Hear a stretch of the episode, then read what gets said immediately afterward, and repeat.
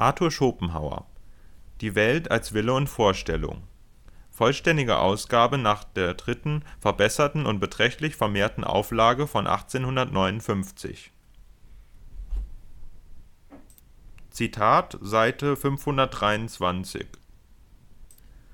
Eigentliche Bildung, bei welcher Erkenntnis und Urteil Hand in Hand gehen, kann nur wenigen zugewandt werden, und noch wenigere sind fähig sie aufzunehmen.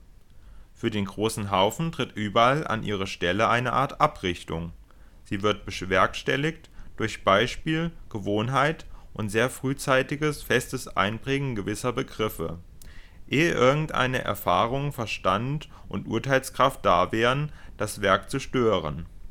So werden Gedanken eingeimpft, die nachher so fest durch keine Belehrung zu erschüttern haften, als wären sie angeboren, wofür sie auch oft selbst von Philosophen angesehen worden sind.